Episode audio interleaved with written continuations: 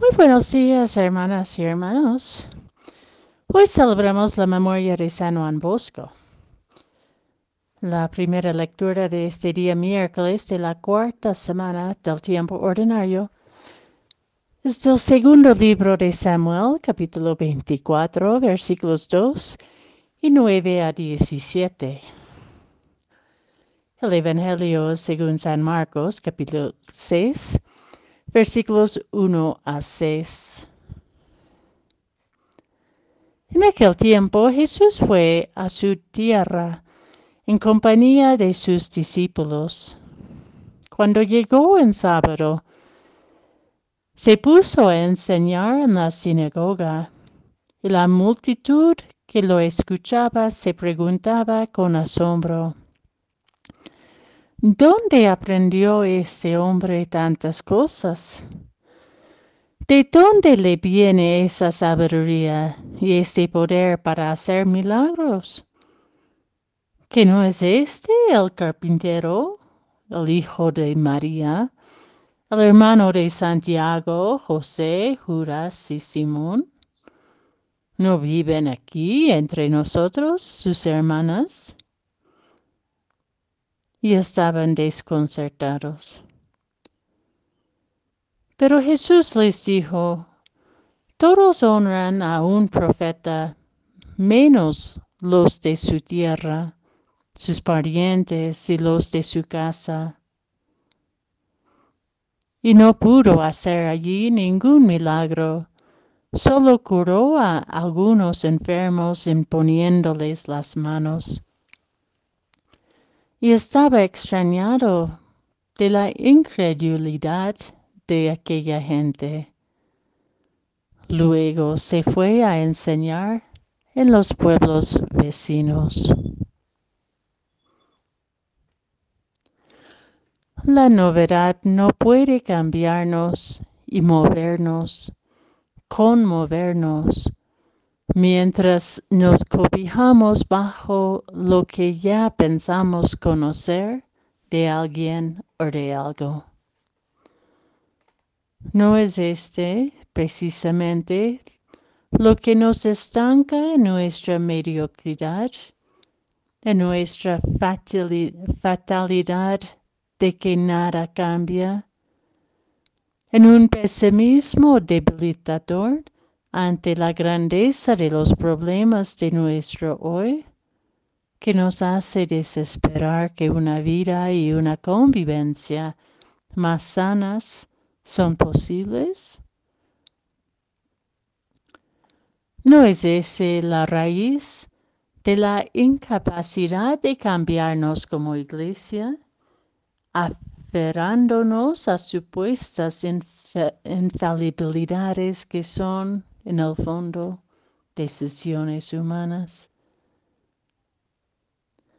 Las personas del Evangelio de hoy, la gente de Nazaret, conocían a Jesús quizás desde que se lo ponía panuelos. Jesús creció no solo en una familia, sino en un pueblo y sin duda muchas de estas personas recordaban su niñez, su formación, su juventud vivido en las calles y las plazas, en, la sinagoga, en, en las fiestas.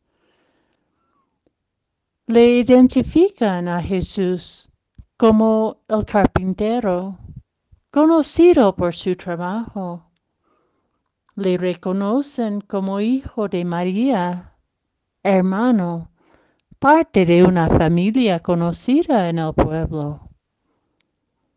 Reconocieron que Jesús ahora vuelve a Nazaret con sabiduría y capacidad de hacer milagros, pero la gente fue incapaz de dar un salto de su experiencia de Jesús anterior a una experiencia personal nueva con un Jesús ya adulto, maduro, lleno del Espíritu Santo. no fueron capaces de dejar atrás su seguro conocimiento del pasado para acoger la novedad de Dios que se revela ahora en Jesús. Conocemos bien esta dificultad. Basta pensar en nuestra propia experiencia como con nuestra familia o nuestro pueblo natal cuando volvemos después de un tiempo significante.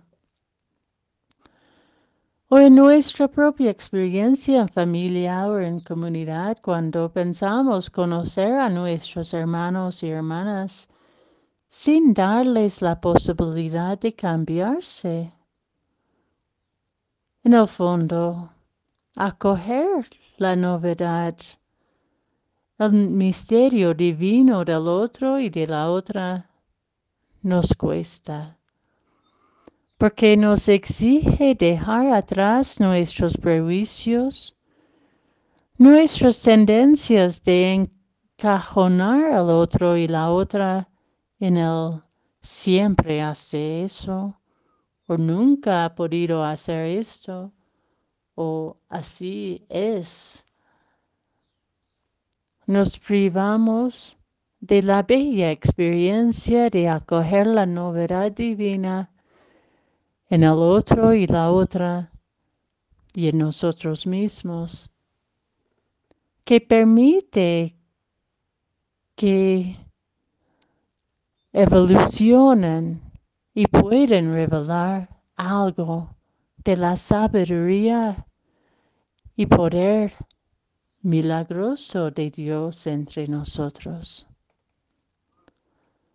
Pedimos hoy que seamos capaces de ver con los ojos del corazón, vernos mutuamente como Dios nos ve en toda nuestra potencialidad y posibilidad, de vernos como Dios desea vernos, encaminando humildemente hacia la plenitud de la vida que podemos intuir solo desde un corazón libre y capaz de acoger la novedad.